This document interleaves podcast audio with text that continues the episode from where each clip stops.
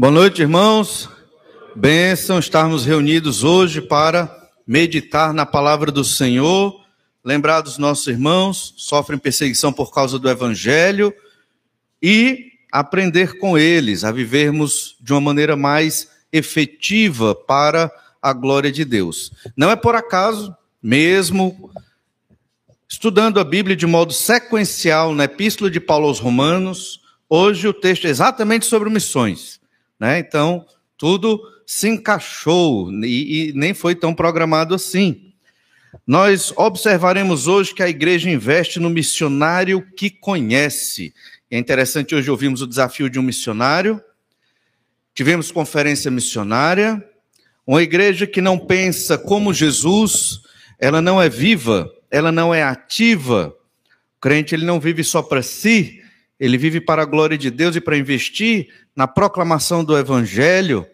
Então, nossa igreja está bem longe de várias outras partes do mundo que onde não há o Evangelho. Muitas vezes nos preocupamos com as nossas situações e dificuldades, e é compreensível, mas nós fomos salvos pelo Senhor Jesus para glorificar a Deus e é algo muito maior do que nós mesmos, que é a obra do Senhor Jesus Cristo. Quanto mais você se desvincula das suas amarras aqui na sociedade e mais se liga ao Senhor Jesus, certamente mais você quer estar com o Senhor e viver a eternidade. Temos que investir nossas vidas na obra que o Senhor Jesus deixou. A igreja investe no missionário que conhece, Romanos capítulo 15, já chegando no final da epístola, versículo 14. Interessante que o apóstolo, na primeira parte da epístola que ele escreveu aos Romanos, ele fala do evangelho. Ele fala da depravação total, que todos somos completamente pecadores e que não há nada de bom em nós. Fala da justificação pela fé, que o Senhor Jesus morreu na cruz para nos declarar justos hoje e nos tornar justos lá na frente, na ressurreição, quando estivermos com o Senhor. Na verdade, já quando estivermos com o Senhor Jesus nos céus. Depois ele fala da nossa reconciliação com Deus, do Espírito Santo que habita e age através das nossas vidas, até chegar na parte prática da epístola, que é exatamente o capítulo 12, até onde nós estamos. Nós observamos que devemos oferecer nossos corpos como sacrifício vivo e santo a Deus. Nós percebemos que nós não podemos nos conformar com as coisas desta era, deste século. O crente é um inconformado com o pecado e que deve sempre ter sua mente transformada pela palavra de Deus. Romanos 12, verso 1 e 2. E a partir daí, o apóstolo fala de quê? Do amor. Amor para com os irmãos, amor para com os inimigos, amor para com as autoridades, amor para com os irmãos mais fracos na fé, amor para aqueles que têm opiniões diferentes, de ordem secundária, mas que são opiniões. Então, a parte prática do evangelho de Jesus não poderia ser outra a não ser o amor. E agora ele vai falar exatamente da obra missionária. E o apóstolo Paulo, ele quer conquistar a igreja de Roma para fazer missões. Como o missionário hoje veio aqui nos conquistar para realizar a obra missionária. Não, pastor, mas a igreja faz obra missionária, a gente investe em missionários, certo? Mas ainda é pouco. Talvez você não ache, mas é. Ainda é muito pouco. Sempre podemos investir mais. A obra desta igreja se reflete na adoração a Deus, obviamente, na proclamação do evangelho aqui onde nós estamos e no investimento à obra missionária onde nós não podemos ir. Fazendo isto, irmãos, estamos fazendo a obra do Senhor Jesus Cristo. Não podemos perder o foco. Esta igreja não é humanista, ela não está aqui para resolver os problemas dos homens. Estamos aqui para glorificar o Senhor. É uma igreja para a glória de Deus. E se não pensamos dessa forma, temos que pensar. Por isso, o missionário veio hoje nos alertar como outros missionários já vieram também, abrir a nossa mente, abrir a nossa visão para perceber que há algo maior do que a nossa própria vida, que é exatamente a proclamação do evangelho aos outros povos. Foi essa mensagem que fez com que missionários da América do Norte viessem aqui plantar esta igreja. Essa igreja aqui foi plantada e deixada para nós, crentes em Jesus, cuidarmos. Não só estou falando do prédio, mas de todo o trabalho iniciado neste bairro há décadas atrás por famílias de americanos, crentes em Jesus, que se deslocaram do seu conforto, né, vivendo uma vida tranquila e boa na América do Norte, para vir para Fortaleza lá na década de 40. 40. 60, década de 60, para pregar o evangelho aqui. Acho que Fortaleza na década de 60 era meio complicado de, de viver, de morar, não é verdade? Então, temos que ter a mente missionária que o Senhor Jesus requer de cada um de nós. E é o que Paulo, ao longo de toda essa epístola, embora ele trate de assuntos complexos, nós já estudamos os outros capítulos, o objetivo é chegar na parte missionária desta carta, por incrível que pareça, não parece, mas é uma carta para conquistar a igreja para missões. Por isso a ideia é que a igreja, ela investe no missionário que conhece. Paulo escreveu essa epístola para Roma conhecê-lo, para enviá-lo para a Espanha, onde ele queria estar ali. Vamos ler Romanos 15 do 14 ao 22. Romanos 15, verso 14. Certo estou, meus irmãos, sim, eu mesmo, a vosso respeito, de que estáis possuídos de bondade, cheios de todo conhecimento, aptos para vos admoestardes uns aos outros. Entretanto, vos escrevi em parte mais ousadamente, como para vos trazer isto de novo à memória, por causa da graça que me foi otorgada por Deus, para que eu seja ministro de Cristo Jesus entre os gentios no sagrado encargo de anunciar o evangelho de Deus de modo que a oferta dele seja aceitável uma vez santificada pelo Espírito Santo. Tenho, pois, motivo de gloriar-me em Cristo Jesus, nas coisas concernentes a Deus, porque não ousarei discorrer sobre coisa alguma senão sobre aquelas que Cristo fez por meu intermédio, para conduzir os gentios à obediência por palavra e por obras, por força de sinais e prodígios, pelo poder do Espírito Santo, de maneira que desde Jerusalém, circunvizinhanças até o Ilírico, tenho divulgado o evangelho de Cristo, esforçando-me deste modo por pregar o evangelho, não onde Cristo já fora anunciado, para não edificar sobre fundamento alheio, antes, como está escrito, hão de vê-lo aqueles que não tiveram notícia dele e compreendê-los que nada tinham ouvido a seu respeito. Essa foi a razão porque também muitas vezes me senti impedido de visitar-vos. Nós observamos o apóstolo, que conhece bem a doutrina, falando à igreja suas mais é, reais intenções, e ele quer cativar esta igreja para missões. Ele fez isso também em 1 Coríntios, fez isso também lá em Tessalônica. Na verdade, isso é comum do missionário, no caso o apóstolo Paulo, de fazer com que a igreja pense como Jesus quer que a igreja pense, na proclamação do evangelho. Somos crentes incompletos se não proclamarmos o evangelho, investirmos na pregação do evangelho além das nossas fronteiras.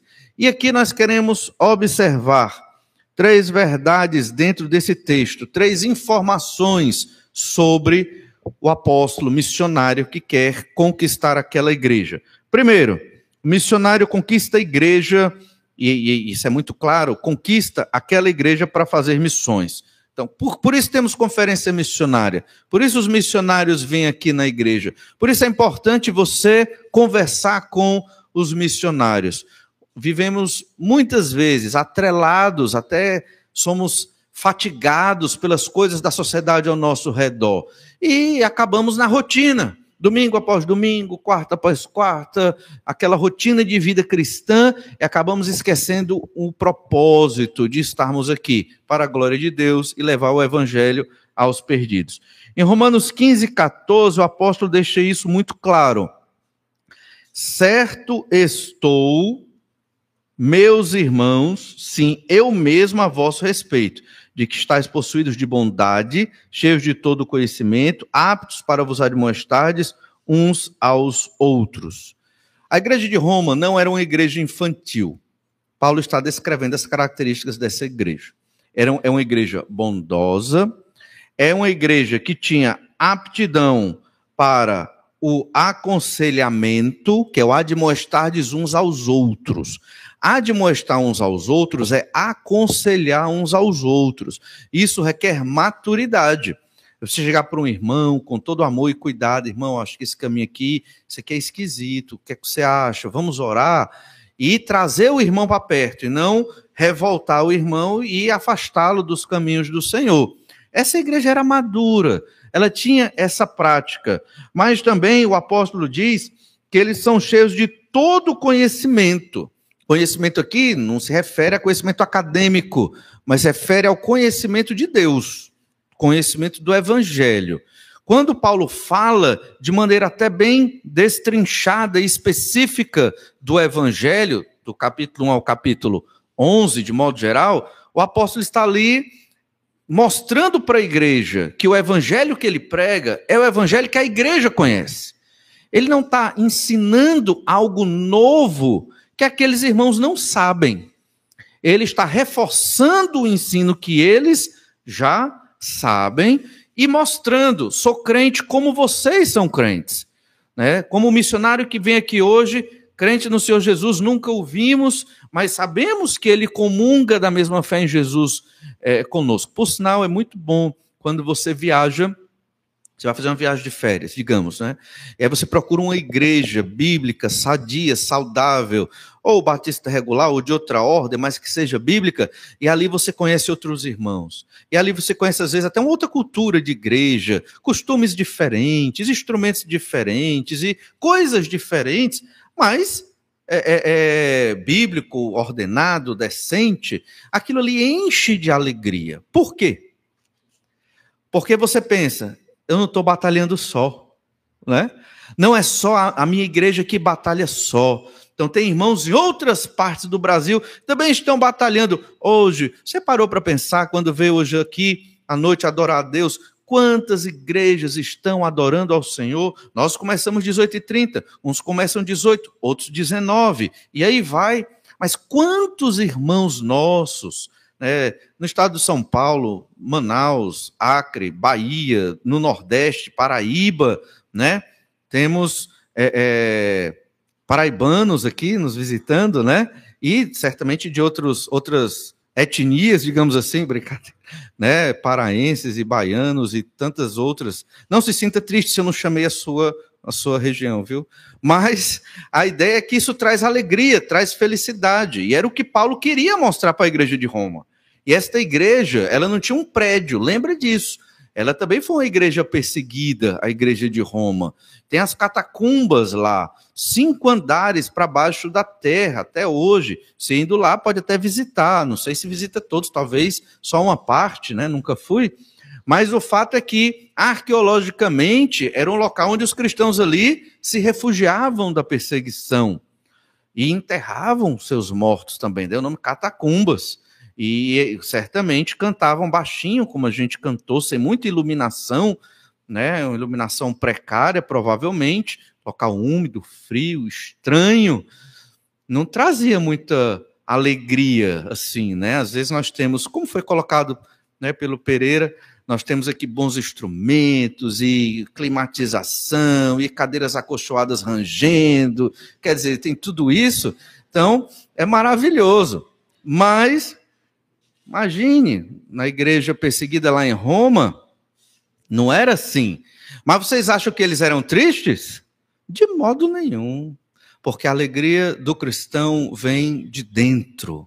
Né? O Espírito Santo, ele nos capacita, nos fortalece a estarmos felizes somente com o essencial e principal, o Evangelho do Senhor Jesus Cristo, a certeza da salvação pelo sacrifício do Senhor Jesus Cristo, isto é, suficiente. Nós, crentes em Jesus, irmãos, não precisamos temer. Se a perseguição vem, vai ser bênção também, vai ser purificação, vai ser um momento de podermos nos dedicar mais intensamente ao Senhor.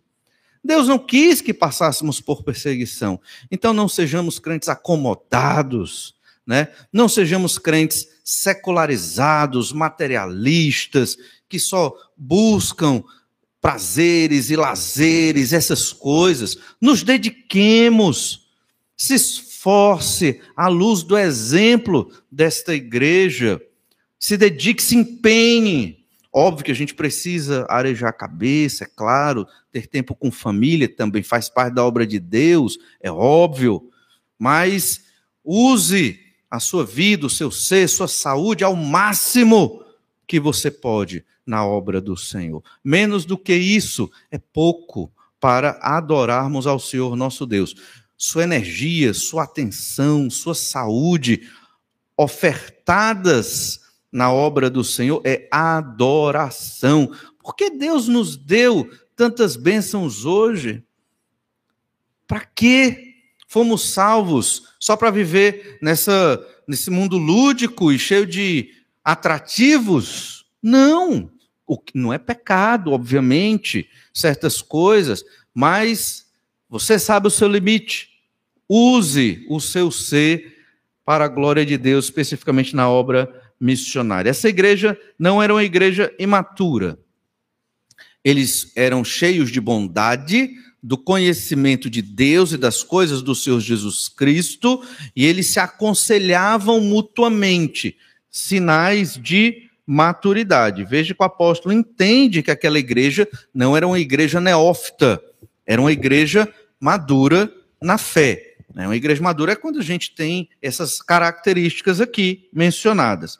Olha então o verso 15, Romanos 15, 15.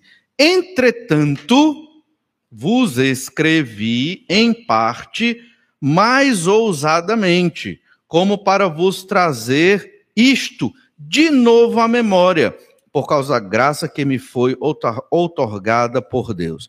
Então, observe que o que Paulo está dizendo é que eu estou lembrando vocês, só que de uma maneira mais enfática e mais ousada. Eu sei que vocês são crentes maduros, sei que são bondosos, cheios do conhecimento de Deus e que conhecem é, e conseguem se aconselhar e viver nessa unidade. Mas eu venho aqui trazer algo de novo à memória de vocês.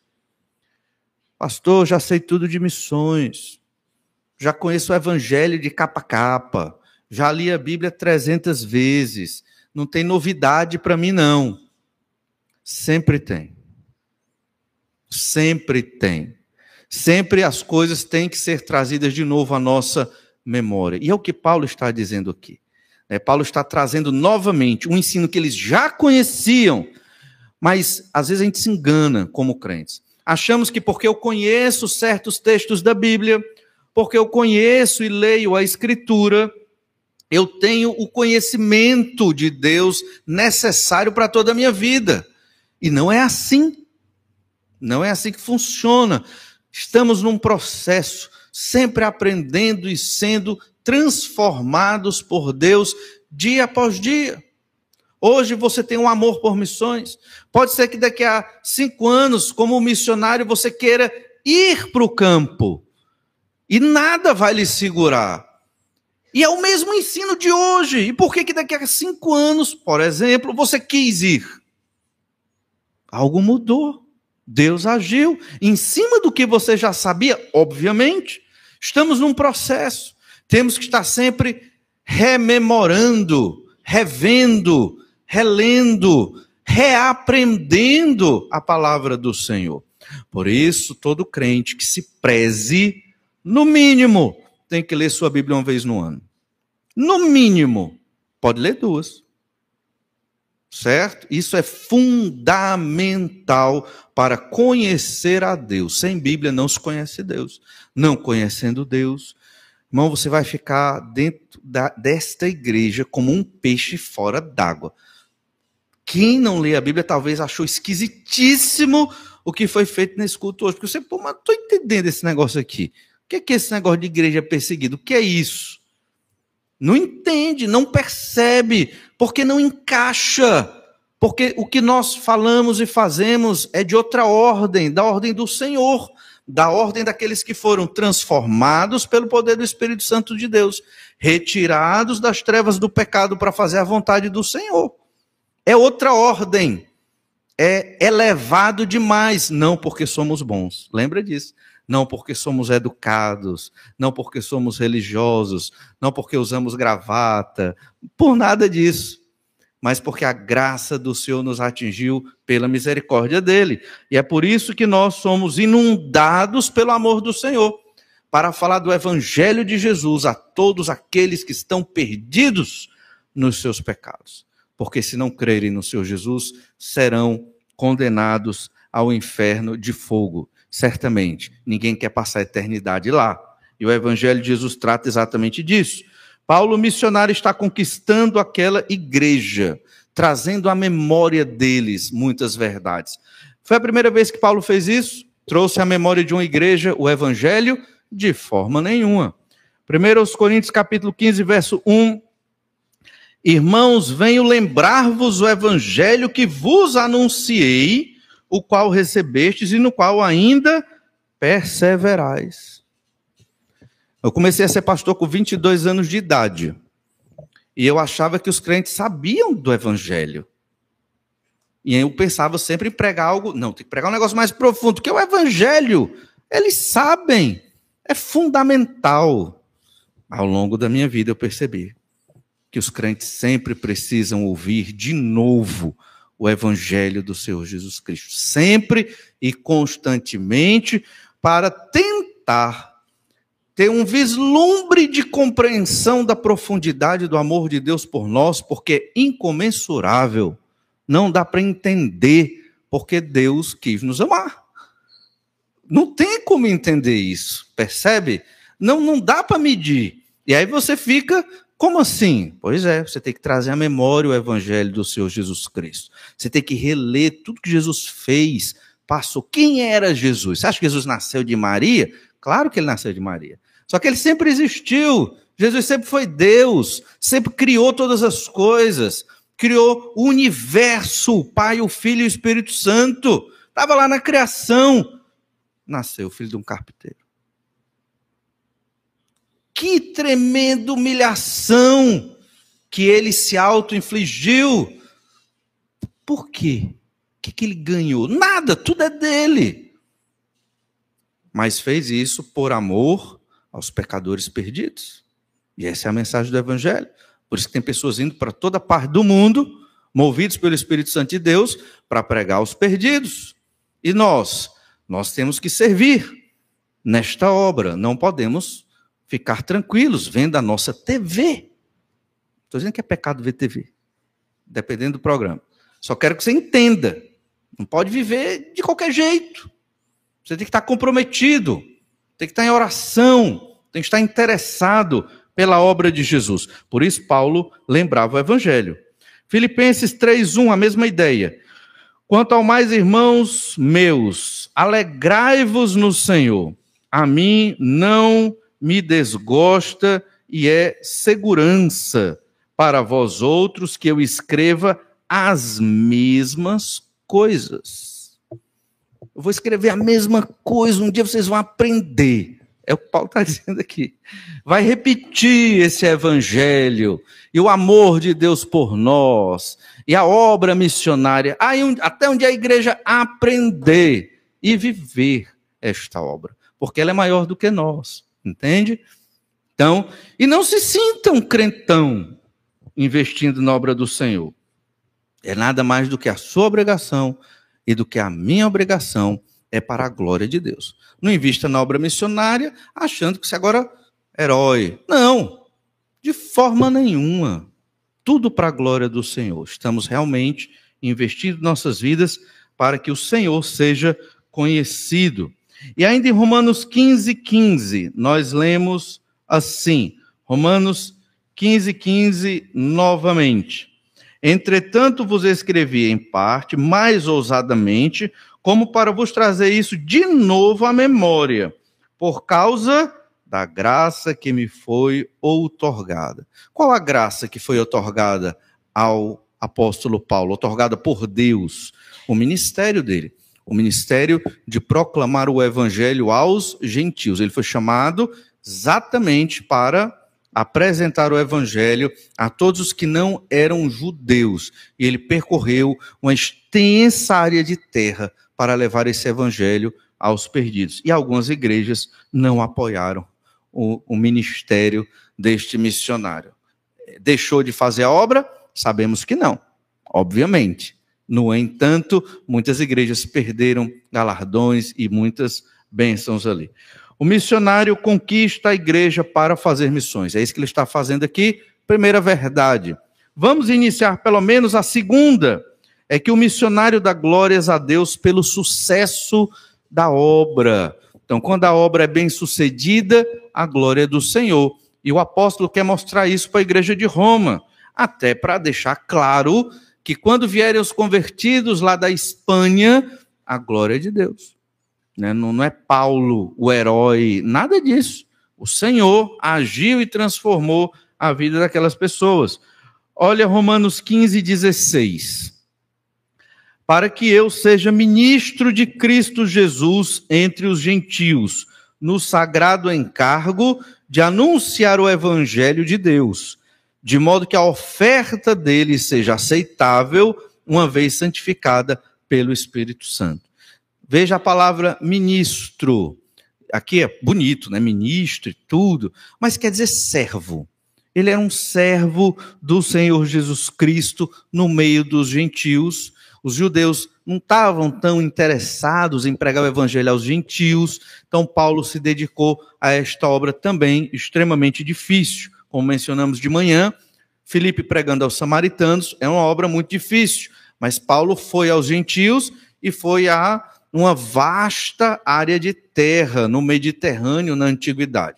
O livro de Atos dos Apóstolos, já mencionei isso, mas é sempre interessante, ele também é chamado de Atos de Pedro e de Paulo. Pedro é muito enfatizado do capítulo 1 ao capítulo 10. Embora Paulo se converta no capítulo 9, do capítulo 11 em diante, Paulo se torna protagonista até o final do livro de Atos. Então, dois grandes homens, um pregando aos judeus, outro pregando aos gentios, lançando as bases da igreja ali naquele momento. Perceba que foi otorgado esse serviço é uma graça, é uma bênção servir ao Senhor na pregação do Evangelho de Jesus. Você que é crente no Senhor Jesus, você pode fazer a mesma coisa que o apóstolo Paulo aqui. O encargo de Paulo, certamente muito pesado, muito difícil, mas ele era um apóstolo, então ele tinha uma outra, era de outra ordem ali a sua função. Mas nós cumprimos este mesmo encargo em que sentido? Pregue o evangelho, discipule aquele que acabou de se converter. Vamos estudar a Bíblia juntos. Tire um dia na semana. Sei que é difícil, mas para você estudar a Bíblia com alguém que você possa ir lá. E o, difícil, eu sei que é difícil, é bater os horários, é marcar, é estar tá junto, é ir atrás daquela pessoa e, e falar do Evangelho, relembrá-lo do Evangelho do Senhor Jesus que nos dá vida. Mas isso é muito importante. Pastor não tem condição de estar na casa de todo mundo ao mesmo tempo, toda hora, todo instante, é impossível. E olha que nossa igreja é pequena. Mas cada um estudando a Escritura um com o outro, isso é possível. Isso é viável, orando juntos durante a semana, isso é uma bênção. E veja que esse encargo de anunciar o evangelho de Deus que Paulo recebeu, ele tinha como oferta deles que seria aceitável. Aqui Paulo começa a falar sobre numa linguagem sacerdotal, como se o ministério missionário fosse um sacerdócio, e não deixa de ser, obviamente, daí glorificar a Deus pelo sucesso da obra, porque esta obra é como se fosse a obra sacerdotal lá no Antigo Testamento. E aquela igreja e a obra que a igreja de Roma viria a fazer, ou já estava fazendo, era esta oferta deles aceitável a Deus, santificada pelo Espírito Santo. Isso poderia ser a pregação do evangelho, isso poderia ser a oferta, o sustento para o missionário chegar na Espanha, que era o propósito dele.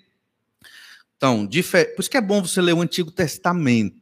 Tem aqueles sacrifícios, holocaustos, sacrifício contra o pecado, ofertas pacíficas, ofertas de manjares, tudo tinha um sentido ali. Na nova aliança não precisa realizar esses sacrifícios. Os sacrifícios são outros. É uma vida dedicada ao Senhor. Essa é a adoração a Deus. O sacrifício é exatamente você investir nesta obra que é de Jesus. Lembre-se, a igreja é o corpo de Cristo, é a extensão de Jesus, que é o cabeça. O Senhor Jesus, se ele quisesse, porque ele tem todo o poder, ele poderia, depois da ressurreição, ter ficado aqui na terra, ad infinitum, pregando o evangelho. Ele poderia, não poderia? Ele tem todo o poder, todo o entendimento. Mas ele não quis. Por que, que Jesus subiu aos céus e deixou a igreja, pecadores aqui, imperfeitos? Porque o Senhor trabalha nas nossas vidas. Ele quer que aprendamos o tamanho desse amor que ele tem para conosco. E ele quer que nós amemos os que estão perdidos e, obviamente, amemos uns aos outros. Quando eu amo um perdido, levo o evangelho para ele, me esforço para estar com ele, semanalmente, ou dentro do tempo que me é possível. Estou orando ali, estou investindo da minha vida naquela vida com o evangelho de Jesus, é essa oferta que agrada a Deus, santificada pelo Espírito Santo de Deus. Isso é adoração ao Senhor. Da mesma forma, a oferta missionária. Visto dinheiro para o missionário, não é uma transação capitalista. Não é, não tem nada a ver. Pelo contrário, é a adoração ao Senhor. E nós devemos ter esse entendimento. E Paulo quer conquistar essa igreja. Está dizendo que o missionário ele dá glórias a Deus pelo sucesso dessa obra. Olha o verso 16. Romanos 15, 16. Ah, já lemos. Olhe Gálatas 2, 9. E quando conheceram a graça que me foi dada, Veja, o ministério de pregar aos gentios era uma graça. Gálatas 2:9. Tiago, Cefas e João, que conheceram essa graça, que foi o ministério apostólico de Paulo, que eram reputados colunas, me estenderam a mim a Barnabé a destra da comunhão, a destra de comunhão, a fim de que nós fôssemos para os gentios e eles para a circuncisão. Então, Paulo e Barnabé, gentios. Muito claro, esse era o ministério dele, isso foi otorgado a ele, como também ele fala em várias outras partes dessa epístola. Não, não só da epístola, mas do, do Novo Testamento de modo geral. Veja a linguagem do versículo 16. Ele fala do ministro. O ministro aqui, embora tenha a ideia de servo e de serviço, não é a palavra diáconos, muito comum no Novo Testamento para o servo. Mas é outra palavra, o leiturgos, de onde vem liturgia. E essa expressão ela é usada no Novo Testamento exatamente para falar do sacerdote, aquele que faz um serviço público a Deus. Pregar o evangelho é um serviço público a Deus. O sacerdote no Antigo Testamento fazia esse serviço público no que se referia às ofertas sacrificadas na velha aliança. O leiturgos aqui, o ministro, o missionário, é aquele que faz um serviço público a Deus. Como? Proclamando o evangelho aos perdidos, mas ele bota uma linguagem sacrifício, uma linguagem sacerdotal. Veja aqui que esse encargo é sagrado, é santo. Mais uma referência ao sacerdócio. Veja a oferta e ela é santificada. Tudo isso mostrando a relevância a importância da obra do missionário. Isso foi com Paulo. Todo missionário tem esse investimento sacerdotal. Todo crente hoje é um sacerdote de Cristo, mas especificamente os missionários fazem esse serviço público, levando o evangelho a, a áreas distantes. E todo crente em Jesus que faz isso, que prega o evangelho na sua família, seus vizinhos, no seu trabalho, também está cumprindo esse serviço e esse ministério. Olha Isaías 66, 20, tem muito a ver com o que Paulo está dizendo aqui. Isaías 66, 20. trarão todos os vossos irmãos dentre todas as nações, por oferta ao Senhor, sobre cavalos em liteiras, sobre mulas e dromedários, ao meu santo monte, a Jerusalém, diz o Senhor. Como quando os filhos de Israel trazem as suas ofertas de manjares em vasos puros à casa do Senhor. Não vamos observar todo o contexto desse versículo, porque aponta para eventos futuros ainda. No entanto, a ideia é a mesma. A ideia de trazer pecadores perdidos para perto do povo de Deus é uma oferta ao Senhor, oferta de manjares. É, é uma, uma obra sacerdotal também. E trazer, trarão todos os vossos irmãos dentre as nações. O que é isso senão a obra missionária? Existem muitos dos nossos irmãos que ainda não creram no Senhor Jesus Cristo. Está lá, estão esperando a chegada do missionário. Estão esperando o evangelho ser anunciado ali para que eles venham a crer no Senhor Jesus Cristo. Quando o missionário faz isso, o que é que ele está é, é, fazendo, propriamente dito? Está fazendo a pescaria ou a colheita daqueles que Deus preparou para crer naquele momento. Olha então Romanos 15, 17. Tenho por motivo de gloriar-me em Cristo Jesus, nas coisas concernentes a Deus. E então ele começa a falar que a glória que ele está apresentando ali, toda aquela bênção, a ideia de proclamar o evangelho, toda esta obra é uma grande glória. Mas ele vai explicar, não dele, mas uma glória em Cristo Jesus, o que nós observaremos mais detidamente né, noutra semana. No entanto, é importante lembrarmos: o missionário está conquistando a igreja para fazer missões. Era uma igreja madura. Não é que ela não fizesse, mas talvez ela não estivesse tão habilitada ou preparada para isso. Cada missionário que vem aqui não é para preencher uma lacuna no nosso culto, mas é para conquistar a igreja, para realizar esta obra missionária. Se você ainda não se convenceu disso, né, arrependa-se e seja um daqueles que vai participar, contribuir com a proclamação do evangelho aos perdidos. Vamos orar, pedir que o Senhor nos abençoe.